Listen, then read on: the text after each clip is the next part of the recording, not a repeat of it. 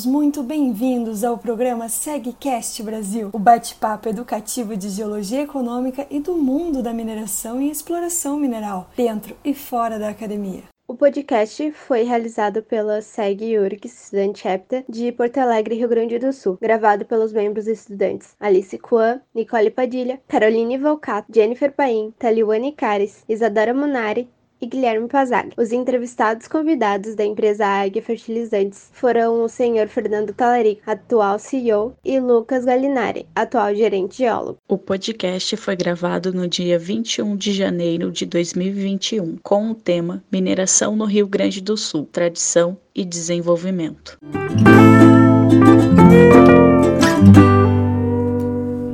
O Rio Grande do Sul tem registros históricos de prospecção mineral iniciados por pesquisadores e exploradores das coroas portuguesa e espanhola a partir do século XVIII e que influenciaram na pesquisa mineral e no desenvolvimento dos primeiros mapas geológicos do nosso estado. O ouro em Lavras do Sul tem seu registro de descoberta em 1796. A seguir, vamos tratar sobre a história dos bens minerais do estado. Ouro no Rio Grande do Sul. Os primórdios de mineração de ouro no Rio Grande do Sul são datados do final do século XVIII, no município de Lavras do Sul, também conhecido como Escavações do Sul. Entre os anos de 1880 e 1930, a região foi alvo de sucessivas corridas do ouro e estima-se que cerca de 350 mil onças de ouro foram extraídas. Inicialmente, o ouro era explorado de forma rudimentar nos aluviões, no arroio Camacão das Lavras e nos seus afluentes. Então, em 1845, a empresa de Rio Grande do Sul Gold Mine Company começou as explorações dos filões auríferos. Na segunda metade do século XIX e na primeira metade do século XX, a região despertou interesse de diferentes empresas estrangeiras, que implementaram atividades de mineração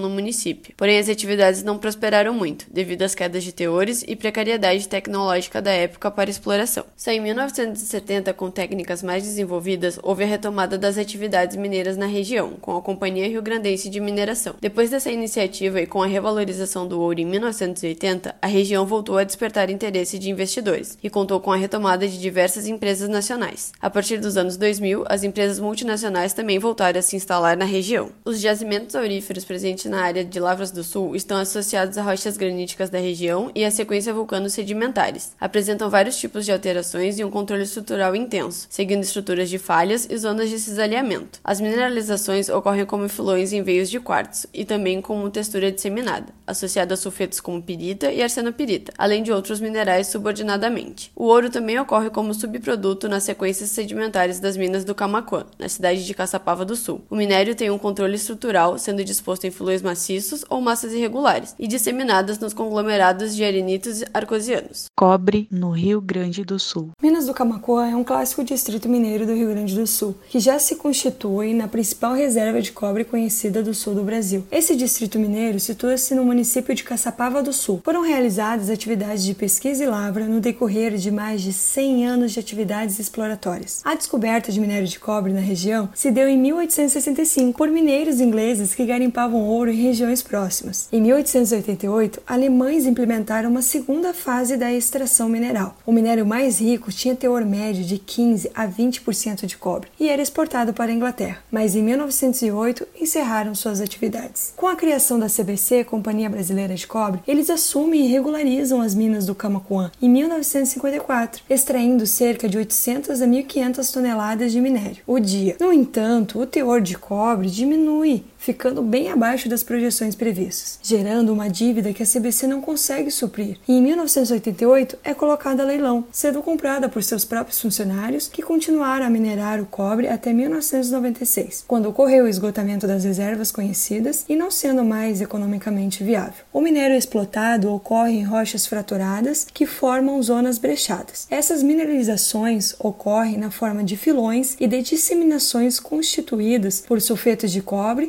calcopirita, bornita e calcocita, aparecendo o ouro na hematita em vez de calcopirita e a prata na calcocita e bornita. Além do marco histórico da atividade mineira, as minas do Camacuã é também vista como um sítio metalogenético, estratigráfico e paleoambiental, sendo um verdadeiro laboratório de estudos das geociências. Gemas no Rio Grande do Sul. O Sul tem grande destaque internacional como produtor de gemas com ênfase nos enormes depósitos de ametista e ágata nos basaltos da Formação Serra Geral. O estado é o principal exportador desses minerais no Brasil e também o segundo maior produtor e exportador brasileiro de gemas. A produção mensal é da ordem de 300 a 400 toneladas de material bruto e a comercialização atinge valores em torno de 20 milhões de dólares anuais. No entanto, o setor gemológico ainda se caracteriza pela exportação de grandes quantidades de pedra bruta e de produtos parcialmente elaborados, tendo como consequência um baixo valor agregado ao minério. Os geodos são muitas vezes adquiridos por compradores internacionais e ainda encaixados no basalto, sendo depois retirados e exportados em natura. Os principais depósitos de ametista estão situados na região norte do estado, na área denominada de Distrito Mineiro de Ametista do Sul, abrangendo aproximadamente 500 km, onde existe cerca de 370 garimpos ativos e inativos, aos quais são desenvolvidos na rocha basáltica não intemperizada principalmente em galerias horizontais subterrâneas e também em cavas e trincheiras ao céu aberto. Os principais depósitos de ágata estão localizados na região central do estado, em uma área denominada de Distrito Mineiro de Salto do Jacuí. Os depósitos são explotados através de atividade garimpeira. Em ambas as margens dos rios Jacuí e Ivaí, em uma área onde existem cerca de 150 frentes de lavras ativas e inativas. Materiais de construção civil no Rio Grande do Sul. Agregados para a construção civil são insumos brutos ou beneficiados de uso em obras de engenharia e na construção civil em geral. Entre eles está principalmente a areia, a brita e o cascalho. Sendo essenciais para o desenvolvimento de pequenas e grandes obras, a produção em tonelagem dessas matérias-primas per capita pode refletir a realidade do desenvolvimento de um estado ou país. O Rio Grande do Sul se encontra entre um dos maiores produtores de brita do país e em 2015 ocupava a quarta posição com uma produção de mais de 18 milhões de toneladas desse material. As pedreiras, como são conhecidas Todas as instalações minerárias desse insumo estão principalmente localizadas no nordeste do estado, Serra Gaúcha, e mineram principalmente os basaltos da formação Serra Geral. Já a produção de areia no Rio Grande do Sul é principalmente abastecida pela mineração em leito de rios. Uma das maiores empresas do Brasil no ramo atua há 40 anos no leito do Rio Jacuí e atende às demandas de Porto Alegre e da região metropolitana da capital. A empresa utiliza para extração do bem dragas de alcaçuz e de sucção, equipamentos que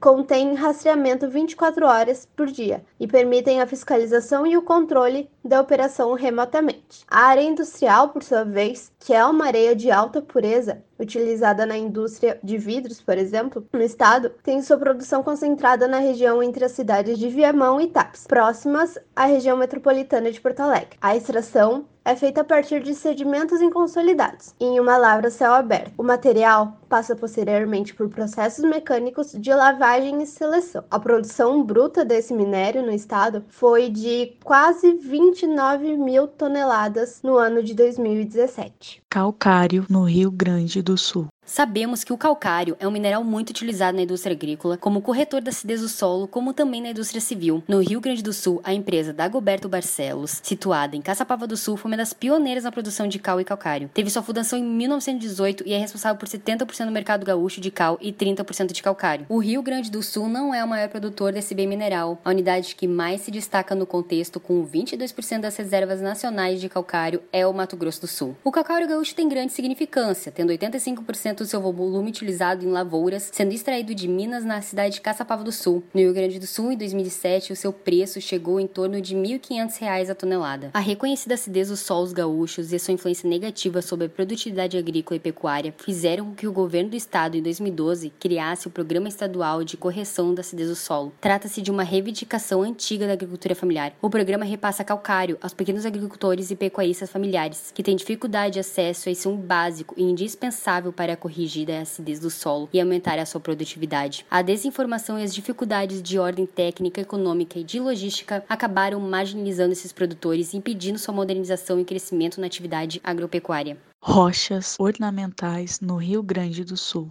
Diversos tipos de rochas ornamentais são encontrados e extraídos no Rio Grande do Sul. A exploração dessas rochas teve início aqui no estado na década de 70. Lembrando que rochas ornamentais são aquelas que possuem características de cor, textura, brilho e qualidades físico-químicas para serem utilizadas como revestimentos de interiores e exteriores. A maioria das variedades dessas rochas estão localizadas no escudo sul rio-grandense, que é composto por granitos, cianitos e mármores. No entanto, existe uma variedade localizada na formação Serra Geral, que é caracterizada por derrames basálticos. O tipo mais comercializado e com maior volume de exportação é a variedade conhecida como cienito piquiri, que é chamada comercialmente de marrom guaíba. Uma das obras importantes na qual o cienito piquiri foi utilizado é como revestimento interno do gabinete da vice-presidência da República, em Brasília, no Distrito Federal. Existem ainda as variedades de granito de cor avermelhada, como o Colorado Gaúcho, de Viamão,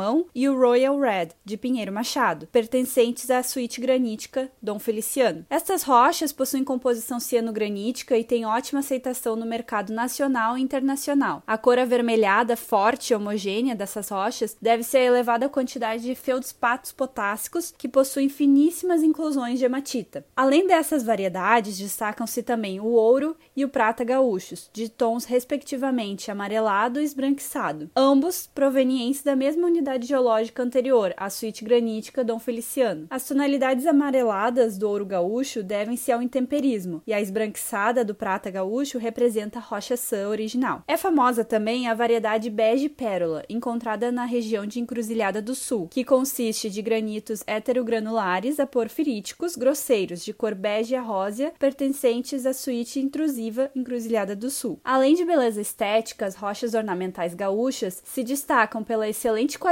sua elevada dureza, brilho e resistência à abrasão. Carvão no Rio Grande do Sul. Entre todos os produtos, o carvão mineral é o principal, com reservas totais da ordem de 28,5 bilhões de toneladas, que correspondem a 89% dos recursos de carvão do país. A exploração do carvão mineral no Rio Grande do Sul foi influenciada pela Revolução Industrial. O homem precisava de insumos para produzir. Um deles era a energia, fornecida através da combustão do carvão mineral. A exploração iniciou com a instalação de uma companhia inglesa em 1872. Na região da Campanha Gaúcha estão concentradas as maiores jazidas de carvão, carvões que são provenientes da bacia do Paraná. A principal jazida é a de Candiota. Suas ocorrências de carvão estão situadas na formação do Rio Bonito, compostas de arenitos fluviais marinhos, siltitos carbonosos e folhelhos da idade permiana inferior. A exploração é feita pela CRM, Companhia Rio Grandense de Mineração. Atualmente, o uso do carvão mineral está ligado à geração termoelétrica e à aplicação industrial para a geração de calor para uso metalúrgico. O aproveitamento das suas cinzas é crescente, principalmente em biorremediação de solos contaminados e na construção civil. Em 2017, a produção estadual beneficiada foi da ordem de 2 milhões de toneladas e gerou 289 milhões de reais. Além da importância energética, a exploração do carvão é importante para a economia, devido à geração de empregos atuais e futuros empregos. Seria um empreendimento que se mostra necessário também ao desenvolvimento econômico estadual.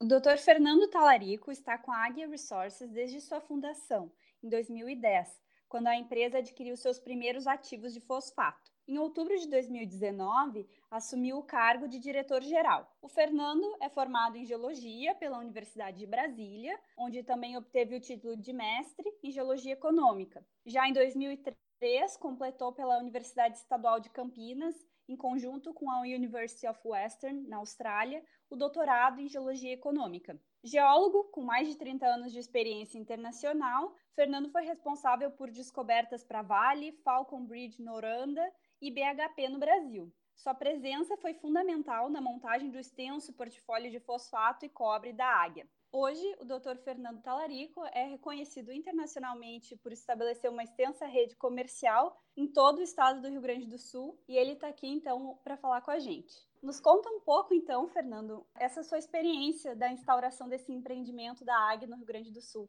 Bom dia, Nicole, obrigado pelo convite. Então, o, Rio Grande do Sul foi um, uma grata surpresa assim na, na, minha carreira quando a gente montou a, a Águia. A gente estava focado em ativos no, no, na Paraíba, que ainda temos, em Minas Gerais também, e uma certa casualidade, porque derivou em parte de uma descoberta da, da CPRM, nós acreditamos, e, e aí então, já, já correram quase 10 anos de, de atividade aqui no estado. E quais foram os maiores desafios para empreender e minerar aqui no Rio Grande do Sul? Assim, olhando um pouco para o meu passado, né, para quem passou muitos anos na Amazônia, trabalhei, cheguei a trabalhar um tempo na Tanzânia, na Bolívia, e mesmo dentro do Brasil, o, o Rio Grande do Sul oferece uma condição assim, muito boa. É, tanto de infraestrutura quanto de mão de obra, enfim, né? é um lugar muito agradável para se trabalhar. Os desafios são os de sempre, né? É captar dinheiro, é, é seguir todo o ritual de licenciamento, tal, mas as coisas são muito organizadas e, eu diria assim que até agora foi, foi muito bem lógico, né? Nada cai do céu, envolve muito trabalho e como em qualquer outro lugar, né? Principalmente a parte de licenciamento, mas é assim, eu só, eu só tenho a agradecer até agora. Qual seria a maior vantagem de ter uma mineradora aqui, né? Porque, como a gente sabe, em comparação a outros estados, aqui possui menos investimentos, mas geologicamente falando, né, em termos de geologia, qual seria a uhum. grande vantagem daqui? Então, o, tem, tem, dois aspectos que eu acho assim, né? Primeiro é, é, é a infraestrutura, que por incrível que pareça, ela né, não, nunca vai estar desassociada da, da geologia. Né? O que manda é a geologia, certo? Mas você é, precisa de infraestrutura, né? Tirando raríssimos casos, você consegue botar o, produto no, no, helicóptero e tirar, mas vou dar um exemplo, né? Os depósitos de minério de ferro lá, lá de Mato Grosso do Sul, por um bar, né? São extremamente diferentes, ricos em, em, em, em ferro, né? São LAMP aí de 77, 80% às vezes do caso, só que tem que escoar por um, né, toda aquela rota lá até chegar na, na Baía do Prata ali, então é complicado, tem sazonalidades, e nada disso se aplica no Rio Grande do Sul, então é, é assim, tem uma infraestrutura muito boa. Agora, o que manda é a geologia, né? e então assim, ponto de vista de, de atratividade, tem um, uma história interessante geológica, tem um, um escudo vasto, e muita coisa, pra, pra, mesmo dentro da bacia também, dependendo do que você tiver por dentro. Então, geologia tem, certo? Isso casado com infraestrutura e outra coisa, né? Tem universidade de geologia, tem, tem geólogos formados aqui, tem engenheiro de minas, tem, tem uma, uma, cultura geológica muito forte. Então é um lugar muito é muito agradável para trabalhar.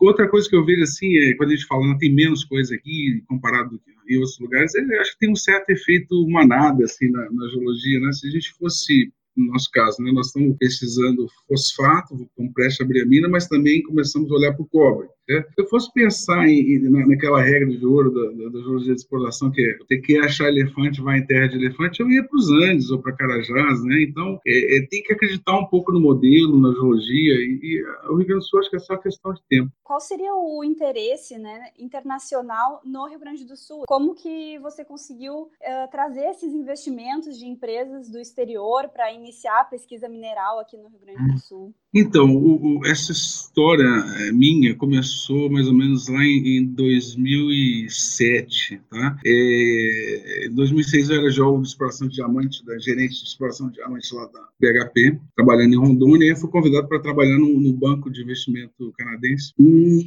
naquela época a gente estava 100% focado em níquel, porque o níquel estava muito em alta, tal. E tinha esse projeto da Tanzânia, tinha outro na Argentina, e, e todas as, as, fichas do grupo aqui no Brasil estavam apostadas no, no níquel em 2008 teve uma crise muito forte, aguda de commodities, e de repente os nossos ativos de níquel não valiam nada. Então, aprendemos uma lição, falamos, vamos diversificar o portfólio e começamos a olhar para fertilizantes. E, e, e, entre os fertilizantes surgiu o conceito do, do, fosfato, que naquela época a gente importava 40% do fosfato no balanço nacional, hoje está pior, né, em torno de 60%. E, e aí vamos buscar financiamento. Montamos os projetos, montamos, está maduro, tem um conceito de pesquisa atraente? Tem. Tá bom, então como é que nós vamos botar dinheiro nesse, nesse projeto? E aí existem várias maneiras. No caso da AG em particular, a gente, na época, nós encontramos uma empresa que se chamava, na época, Newport. Ela tinha um, um dinheiro em caixa que era interessante e não tinha praticamente ativos nenhum, tinha um ativozinho de níquel que também estava totalmente desvalorizado na época. Então, nós pusemos os ativos nossos aqui é, de fosfato brasileiros dentro dessa empresa e tomamos conta da empresa e, e do caixa, obviamente, né? E, e ela já estava listada na bolsa e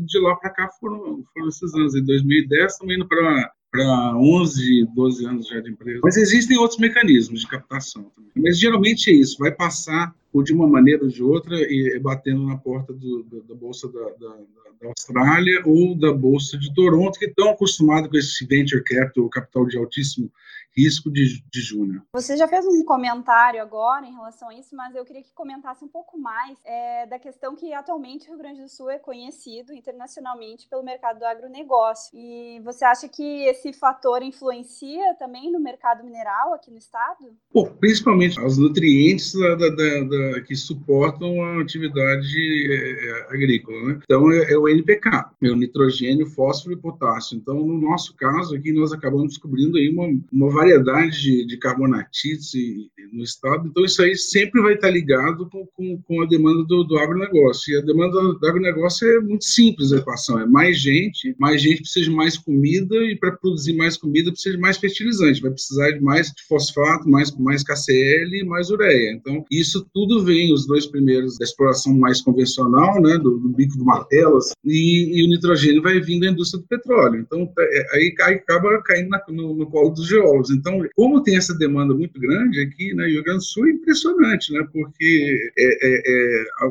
não é o estado é, territorialmente maior, né, mas a, a produção agrícola dele é o segundo do, Brasil, isso na frente de estados como o Paraná, dependendo da, da, da commodity agrícola, então é, é, realmente incrível. Então tem uma demanda forte. Para me ajudar nesse caso, ou nos ajudar a Águia, né, não tem produção nenhuma de fosfato no estado até agora. Né? Então a mina mais próxima está em Cajati, no sul de São Paulo, então tudo vem do norte da África ou dando a volta do Peru. Então nós temos uma vantagem logística assim, impressionante. Então, e, e, e, a demanda só tende a continuar. Enquanto tiver produção de alimentos, vai ter é, demanda por fosfato. Agora, as outras, as outras questões, né, por exemplo, commodities, no caso do, do cobre, né, não necessariamente por causa da demanda interna do Estado, mas a infraestrutura, aí sim, e a geologia do Estado é que vão falar mais alto. Né? Então, por exemplo, você está produzindo hoje, é, produzir cobre no Estado, é, uma, é, é, do ponto de vista logístico, é uma barbada. Você vai botar isso no, no, no Porto de Rio Grande, dali você exporta para o mundo inteiro. Agora, é, com toda essa tua experiência de mercado, eu também não podia deixar de perguntar quais são as tuas perspectivas né, para o cenário da mineração no estado do Rio Grande do Sul daqui a 10 anos. Eu, eu costumo brincar o seguinte, né? É, é, né, em geologia a gente está sempre fazendo previsões, né? E previsão de mercado é uma que você vê assim, tem especialistas que falam horas e horas, horas por isso,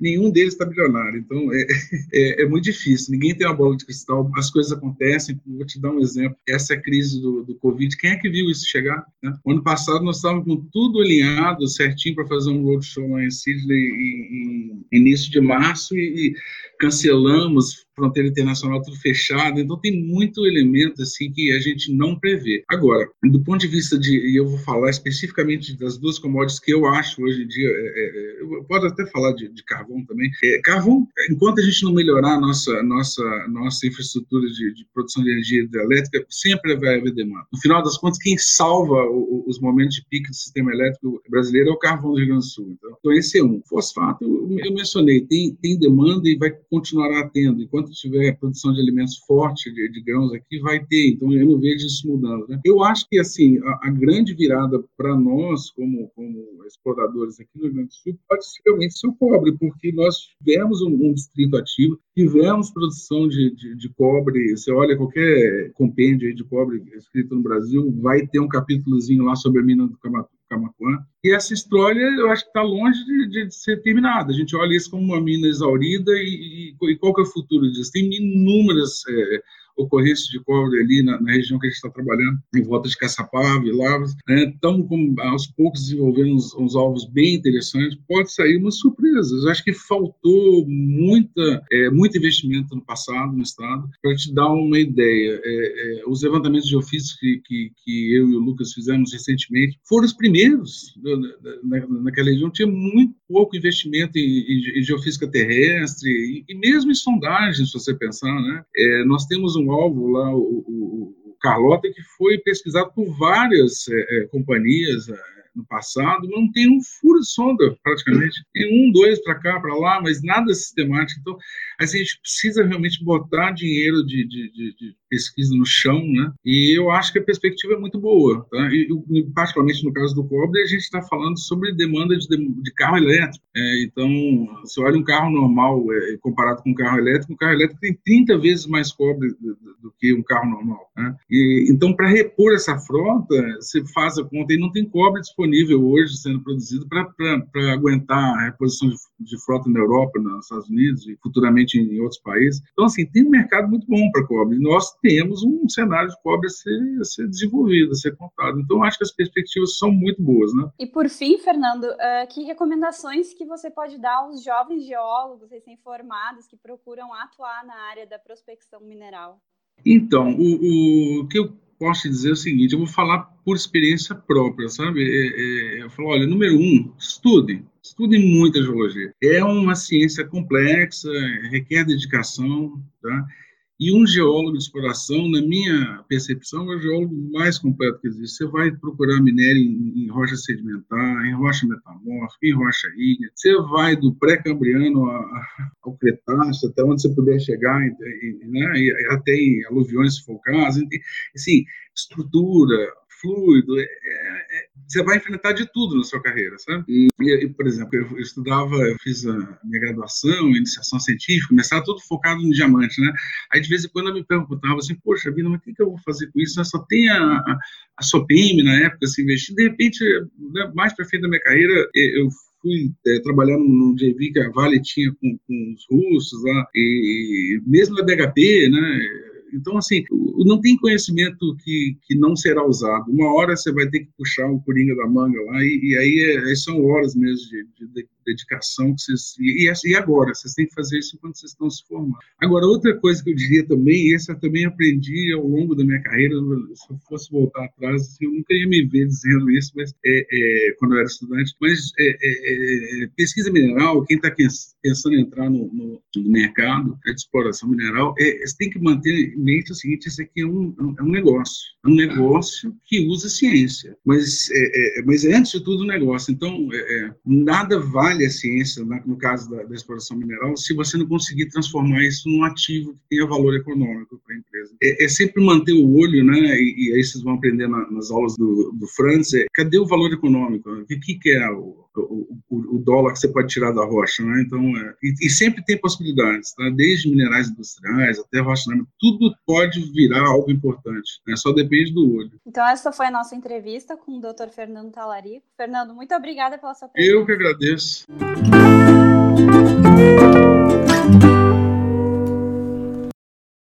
O Lucas Galinari é geólogo sênior formado pela Universidade Federal de Minas Gerais e está com a Águia há quase uma década. Ele fez parte da equipe que descobriu o depósito de fosfato na região de Três Estradas e foi responsável por conduzir um extenso programa de perfuração que resultou no recurso mineral. Atualmente, Lucas é gerente geral de exploração da Águia e tem conhecimento íntimo dos ativos de exploração, fosfato e cobre-ouro. Então, Lucas, nos conta um pouco da tua experiência no projeto atual como gerente geólogo.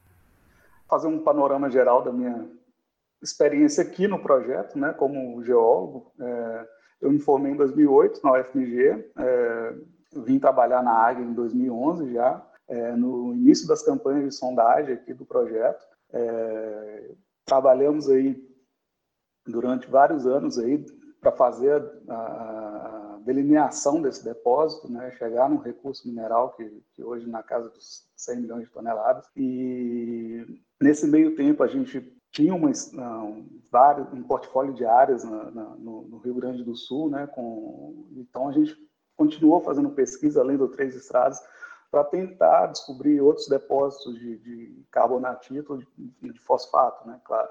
E a partir de 2016, desculpa, a gente, como a gente estava sempre andando no campo, a gente começou a martelar essas ocorrências de, de, de cobre, que, que, são várias no estado, né? Então a gente percebeu, olha, é possível a gente construir um projeto de cobre aqui no estado, né? A empresa tem um portfólio de áreas interessante. Existem várias é, é, ocorrências históricas né, no, no, estado. Então, a partir de 2016, a gente começou a, a, a, a, montar um projeto paralelo ao projeto Fosfato, né, esse projeto de cobre hoje. Né? E há dois anos a empresa adquiriu o, o, o depósito do Andrade, né, e hoje estimados aí uns 10 milhões de toneladas a 0,56% de cobre. E, e, minha experiência como gerente aqui tem desde setembro de 2019, né? Então foram oito, nove anos aí trabalhando como geólogo de campo até conseguir essa promoção, né? E, e hoje a gente está trabalhando aí, dando suporte para fazer essa implantação do projeto Fosfato Três Estradas. A gente continua com, com os ativos de cobre, com, com vários alvos de cobre, né? um total de sete, oito alvos aí de cobre tem vários trabalhos já de superfície feitos, algumas sondagens já executadas. Então a gente está trabalhando duro aí para viabilizar novas descobertas aqui no estado, né? Cobre e também de fosfato. Né? E para ti, quais foram os maiores desafios para atuar como geólogo no Rio Grande do Sul? Olha, acho que para qualquer geólogo que vai para outro, que sai da sua zona de conforto, que sai da, da, daquele lugar que você conhece bem a geologia, a primeira coisa é, é, é você quebrar a cabeça, né? Com, com a geologia local, né, com a geologia do estado aqui, da geologia do, do escudo rio-grandense, que é, que é sempre complicada, né? Geologia de escudo é sempre uma, um quebra-cabeça que, que é difícil você encaixar as peças, né? E, o clima aqui também, né? Muda muito também para mim, né? Então, eu não estava acostumado com esse frio todo que tem aqui. Então, para gente que vai para o campo cedo e, e, às vezes aquela geada ali, até você acostumar com aquilo dali é, é, é uma mudança radical, né? Mas eu acho que os principais desafios assim é você conseguir é, encaixar esse quebra-cabeça geológico, né? Que é cada cada lugar é, é, é a geologia vai mudar. Então, você vai ter que se habituar ali com nomes, você vai conversar com pessoas da, da, da, da mineração no estado, você vai conversar com o pessoal da universidade, o pessoal da universidade conhece bem esses nomes aqui, conhece bem as formações, os, os, os grupos, né, as divisões e tudo. Então, é, é, é, sempre um aprendizado, né? É um desafio e é, ao mesmo tempo, um aprendizado, né? Isso daí sempre soma para gente. Qual foi a maior diferença que tu notou entre minerações de outros estados e as minerações do Rio Grande do Sul? Olha, é, eu sou de Minas Gerais, né? Então é, é um, eu, eu, moro dentro, minha, minha família mora dentro do quadrilátero feito, né? Então é, é, é, bem diferente, né? É, é, é uma cultura diferente, né? Então as pessoas lá estão habituadas com mineração, as pessoas vivem de mineração, carro-chefe ali deve ser mineração, entendeu? E você chega no estado que, que é, é incipiente ainda, né? Então a gente está trabalhando com pesquisa, a gente está tentando desenvolver esses projetos e eu acho que a diferença acho que é mais é, é, talvez cultural mesmo. O, porque eu conheço bem Minas, né? Eu já viajei para outros estados, conheço um pouco Pará, conheço um pouco, é, é mas enfim, é, é, a gente está em um processo, um projeto inicial né, de mineração aqui no estado. E lá já, já seria um estado mais avançado, não sei, com minas já reproduzindo, uma cadeia de produção já bem formada. Com relação à sociedade, como foi o teu primeiro contato e qual a tua visão de conhecimento e nível de informação deles quanto à prospecção mineral? O primeiro local que eu cheguei foi em Lavras, né? E Lavras já carrega esse nome de Lavras, né? Já vem do, da, da mineração, né? Então já é um, um é um histórico já da, da, do município ali, as minerações de ouro de cento e poucos anos atrás. Então já tem uma, uma, uma, uma cultura enraizada de conhecimento de o que é uma prospecção mineral, né? Então não foi difícil assim de, de, de as, as, primeiras conversas, o que, que você faz, ah, você joga, as pessoas já sabem o que, que é, que, que, que você veio fazer, o que, que você está fazendo. Enfim, é, acho que foi positivo, assim, não teve nenhum problema de comunicação assim, de, de início, né? É, é, porque é, as pessoas já viviam disso, já, já conhecem isso, então foi bem tranquilo. Quais os benefícios que uma empresa mineral pode trazer para a sociedade? Olha, a primeira que vem na cabeça é a geração de empregos, né? Além de geração de emprego, de, de qualificação de emprego e formalização de emprego, né? Isso daí é muito importante. Muitas pessoas vivem de emprego informal, né? É, de, ofício informal. É, outra outra questão interessante é que a mineração acho que acho que é a única é, única indústria que, que, que gera um tipo de imposto que a maior parte desse imposto vai direto para o município, que é a, que é a CEFEM, né? Que é de 2% a 4%, dependendo da substância mineral, ela vai para o município, né? vai 65% do montante vai direto para o município. Né? Então, isso daí afeta bem assim, o, o, o município. Né? As prefeituras começam a ter uma, uma, A prefeitura, no caso, daquele município, ela vai ter um recurso para investir em infraestrutura, para investir em educação, para investir em, em, saúde, enfim, investir no que a cidade e nas vocações que a cidade tem, né? e as necessidades que a cidade tem. Eu acho que a mineração vem, som, vem a somar é, muito assim, para o desenvolvimento local e regional. Para ti, de que forma essa parceria academia-indústria fortalece o setor e até mesmo o desenvolvimento econômico da região? A parceria é fundamental, né? Porque a, as universidades, de fato, elas geram conhecimento, né? Elas trabalham conhecimento, elas fomentam conhecimento, né? Então, é, tudo que a gente faz aqui, as universidades é é, é, é, estão, estão de olho, estão pesquisando, estão tentando ajudar a aprimorar o conhecimento. É, foram feitas ao longo desses anos aí parceria com as universidades. A gente teve programas aí com, com estágios, programas de desenvolvimento de, de, de trabalhos com a universidade. hoje, inclusive, saindo até um pouco da, da, da geologia, a Águia está com parcerias com a universidade para desenvolvimento de projetos de, de, agro, de testes agronômicos, né? Do, do, fosfato do três estradas. Então, essas coisas estão, estão acontecendo. E isso daí vai gerando conhecimento para a universidade, para a academia, tanto quanto para a indústria, né? para os agrônomos e até para o desenvolvimento do projeto. Né? Se tivesse que citar algum depósito do mundo, análogo aos depósitos de cobre do Rio Grande do Sul, qual seria esse depósito?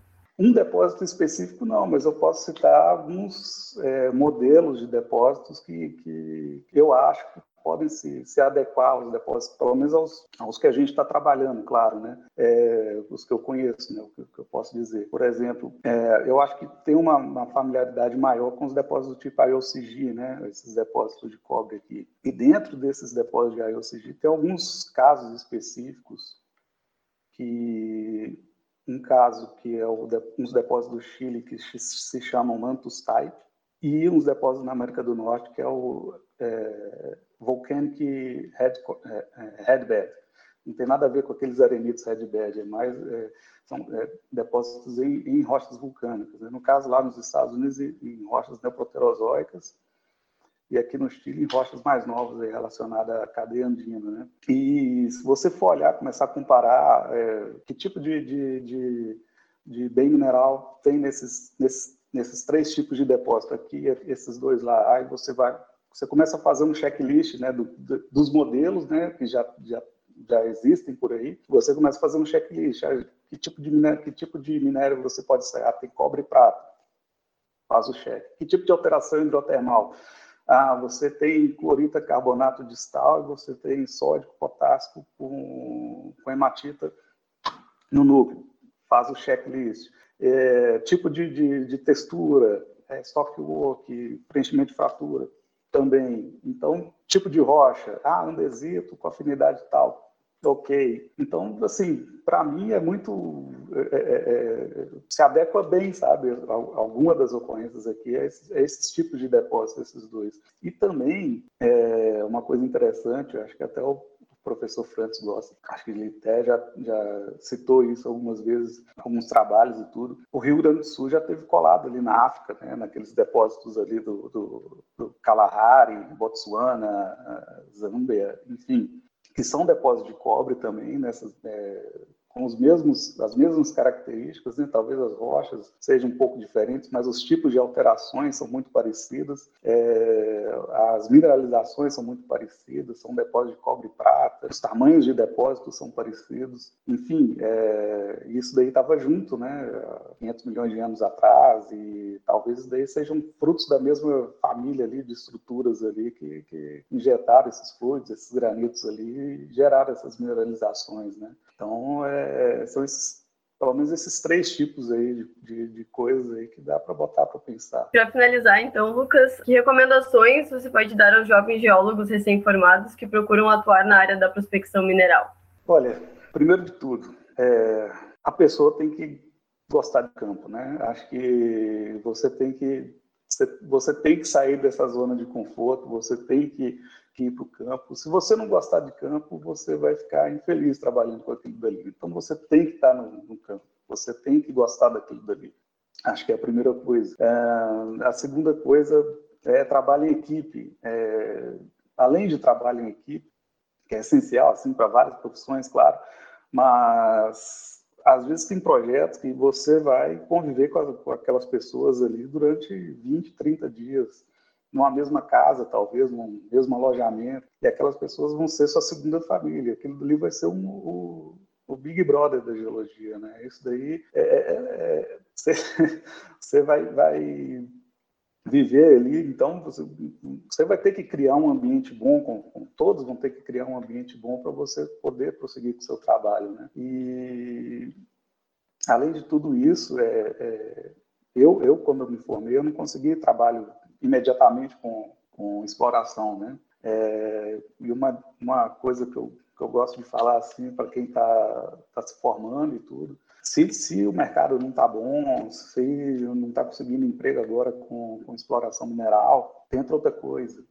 Começa a trabalhar com outra coisa. Se, se tu tiver condição, se especializa. Se tu não tiver, Vá trabalhar, trabalhe com geotecnia, trabalhe numa mina, trabalhe, trabalhe, esteja no meio, trabalhe como geólogo. O nosso mundo é muito pequeno, né? É, esse mundo da geologia, né? Todo mundo se conhece. Então, se você trabalhar sério, se você der duro naquilo dali que tu está fazendo, aquilo dali vai somar para ti, né? Vai somar para ti no futuro. E qualquer além de tudo, o geólogo de exploração tem que ser generalista, né? Ele, ele, enfim, qualquer experiência que você tiver como geólogo, aquilo dali vai, vai te somar como geólogo de exploração, vai te, te somar como geólogo de um projeto a ser implantado ou um, um projeto em, em, em, desenvolvimento. Tu, tu vai usar o teu conhecimento previamente adquirido em outras outras áreas da geologia com aquilo dali, porque o geólogo tu vai trabalhar com. Eu, por exemplo, eu estou aqui há 9, 10 anos. Eu estava num projeto de fosfato que, de repente, é um projeto de cobre, entendeu? Então, a gente tem que ter um jogo de cintura, a gente tem que ter uma mente aberta para caminhar para todos os lados, né? Porque o geólogo econômico ele é generalista, ele tem que saber de rocha sedimentar, porque existe depósitos em rochas sedimentares, ele tem que saber de rochas ígneas, porque existem depósitos ali é, relacionados a intrusões ou depósitos que são propriamente as intrusões. Então tem que tem que ter essa, esse jogo de cintura e um, um ser clínico geral no, na, na geologia.